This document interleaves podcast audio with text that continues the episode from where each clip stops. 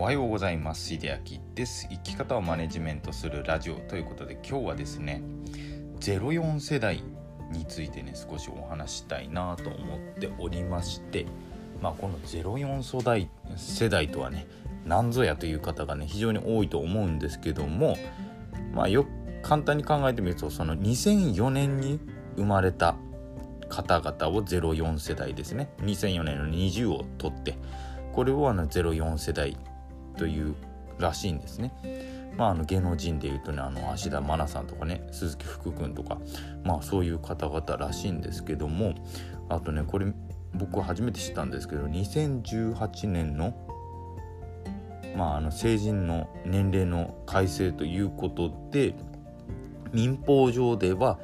18歳成人の最初の対象年になるのがこの2004年生まれの方だそうです。ね、これちょっと初めて知ったんですけどもね。なので来年18歳を迎える方はね、あの成人として扱われるそうです。もちろん民法上なので、この刑法とかね、に関してはちょっと詳しくは調べてないんで分かりませんけども、それはね、あの随時あの独自で調べていただいた方が早いかなと思います。で、なんでこの04世代の話をしようかなと思った理由ですね。理由として、まあ、Twitter の方でちょっとね、ツイートが上がっていったんですね。あの、坊主さんというね、結構ね、あの、有名なね、ツイッターの方がいるんですね。で、この方の、まあ、修学旅行が中止になった学生の思いを集めてくださいっていうね、ツイートに対して、まあ、あるね、まあ、ツイッターというかね、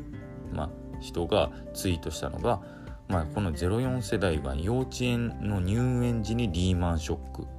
で卒園と入学の時に東日本大震災。で卒業で多分これミサイルと書いているで北朝鮮のミサイル。で中学卒業でコロナ開始。で高校入学1年の時に緊急事態宣言で、まあ、入学式体育祭文化祭合唱祭全部なくなって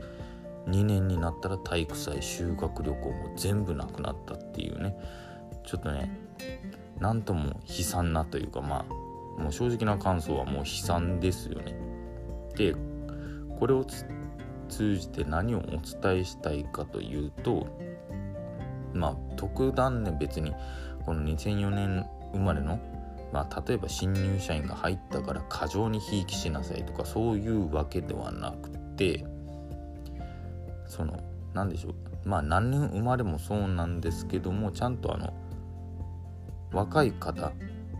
を迎え入れる時とかまあ新しい方ですよね。その年齢関係なく迎え入れる時にちゃんとまあその方々のね、まあ、話を聞いてますかというお話ですね。結構ねあのその人の年齢とか時代背景を無視してあの喋ってくる人たちって結構多いんですね。これすいません。あの中年の方々すごく多いです。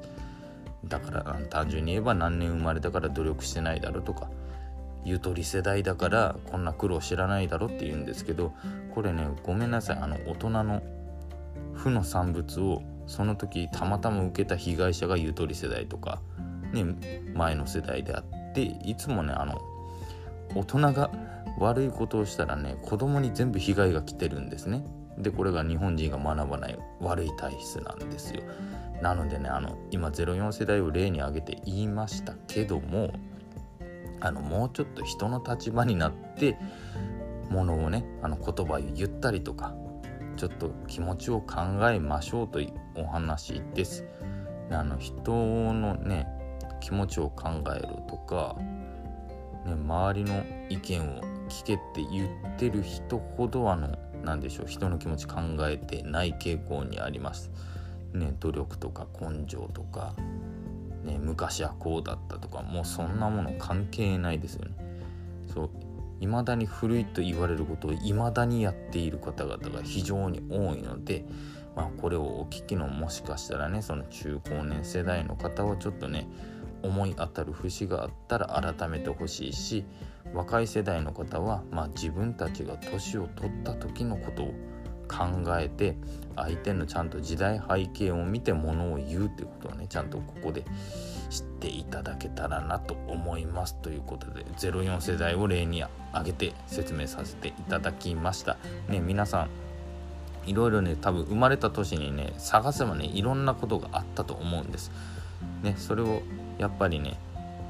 自分たちの記憶には残ってるけど話してくる相手っていろんな年齢の人がいてその方たちはねほとんどあのそういう時代背景を見て喋ってくる方がね少ないと思います。なので自分たちができることはそのいくつぐらいでこういう時に何があったんだっていうことをねまず聞いてから話す。まあこれが大事なのかなと思いますので、ね、相手の話を聞いて自分の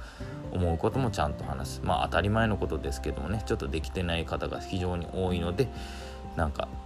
そういうことをやってほしいなと思って今日お話しさせていただきました。最後まで聞いていただいてありがとうございました。ねいろいろ考えることは多いですけどもね。